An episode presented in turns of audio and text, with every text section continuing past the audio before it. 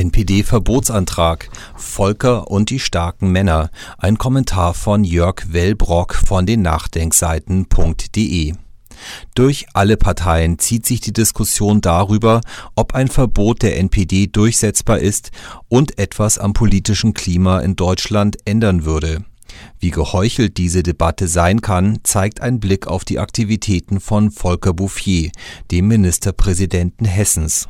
Bundestagspräsident Norbert Lammert hält nichts von einem NPD-Verbotsantrag. Dieser sei erstens nur ein Reflex auf die Morde des NSU, zweitens stände er rechtlich auf wackligen Beinen. Als wenig durchdacht bezeichnete Lammert die Idee, die NPD zu verbieten man sollte es besser bleiben lassen, sagte er der Frankfurter Allgemeinen Zeitung. Das Geschrei danach war groß, und so konterte ausgerechnet Hessens Ministerpräsident Volker Bouffier von der CDU, er halte einen Verbotsantrag durchaus für möglich. Das hätte geheuchelter kaum sein können, denn erstens müsste Bouffier selbst sehr genau wissen, dass die seit Jahren durchgeführten Einsätze von V-Männern den Erfolg eines Verbotsverfahrens gefährden, und zweitens wurde er von Sebastian Edati, dem Vorsitzenden des NSU-Untersuchungsausschusses des Bundestages, nicht zufällig der Strafverhinderung beschuldigt Hintergrund dieser Behauptung war Bouffiers merkwürdiges Verhalten nach dem NSU-Mord an Halid Yozgat im Jahr 2006. Dessen Internetcafé erhielt am 6. April des Jahres Besuch von Andreas Tremme, der zu diesem Zeitpunkt bereits seit zwölf Jahren für den Verfassungsschutz arbeitete. Der Führer von V-Leuten aus der neofaschistischen Szene gilt als besonders radikal und erhielt den bezeichnenden Spitznamen Klein Adolf das Internetcafé von Halid Yozgat betrat Tremme um kurz vor fünf am Nachmittag. Er surfte dort bis 17:01 Uhr und 40 Sekunden, dann lockte er sich aus. Was danach geschah, befand Volker Bouffier als nicht weiter erwähnenswert, obwohl nur zwei Minuten nach dem Ausloggen Yozgat von seinem Vater und einem Kunden erschossen aufgefunden wurde für die Polizei galt Tremme als Hauptverdächtiger, er sei die erste und einzige heiße Spur gewesen.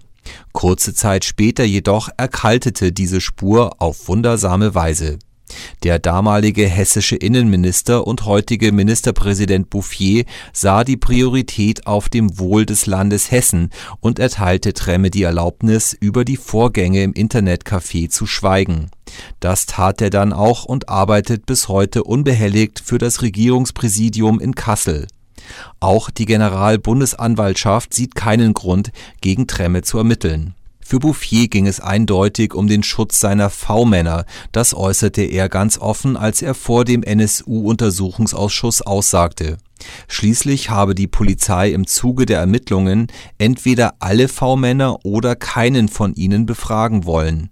Und so wurde niemand befragt, sicher ist sicher dass Bouffier die Mordserie als ungeheuerlich empfand und sein Gefühl erdrückend sei, wenn er bedenke, dass der Täter noch nicht gefasst werden konnte, das empfand nicht nur die SPD-Obfrau Eva Högel als Provokation. Ein eiskalter Bürokrat sei Bouffier in ihren Augen. Grünen-Obmann Wolfgang Wieland witterte einen Zitat kalten Krieg in Hessens Sicherheitsbehörden. Über all dem throne Volker Bouffier und beharre darauf, nicht nur nichts falsch, sondern sogar alles richtig gemacht zu haben doch selbst wenn Tremme nicht der Mörder von Halid Yozgat ist, und davon muss man aufgrund der Verfahrenspraxis bis auf weiteres ausgehen, das Verhalten von Volker Bouffier zeigt, dass der Schutz der Bundesrepublik in diesem Mordfall der Schutz der V-Männer ist mit der Konsequenz, dass ein dringend Tatverdächtiger nicht einmal vernommen wurde. Volker Bouffier war später gewissermaßen nur konsequent, als er Hessens Enthaltung über den Antrag zum NPD-Verbotsantrag im Vorfeld kundtat und dann bei der Abstimmung umsetzte. Allein seine Begründung ist absurd. Ein Verbotsantrag sei nur sinnvoll und gerechtfertigt, wenn eine Partei eine Gefahr für die Bundesrepublik Deutschland darstelle oder aber es müsse ihr die Verbindung zu einer terroristischen Vereinigung, hier dem NSU, nachgewiesen werden. Beides sehe er nicht. Was er nicht ansprach, waren die V-Männer. Sie waren es, die beim letzten Verbotsverfahren maßgeblich zum Scheitern beigetragen hatten. Im Jahr 2003 hätten sich die Innenminister nur darauf einigen müssen, die V-Männer aus den Führungsetagen der NPD abzuziehen. Das taten sie aber nicht. Das Scheitern des Antrags war also gewissermaßen ein Scheitern mit Ansage. Mit diesem Wissen ausgestattet, kann es nicht mehr verwundern, dass Bouffier gegen das NPD-Verbotsverfahren ist. Dass er argumentiert, ohne die V-Männer wäre die Politik auf dem rechten Auge blind, darf bezweifelt werden, denn schon Christoph Ahlhaus von der CDU, ehemals Innensenator von Hamburg, sagte sehr trefflich, was ein V-Mann im Wesentlichen ist.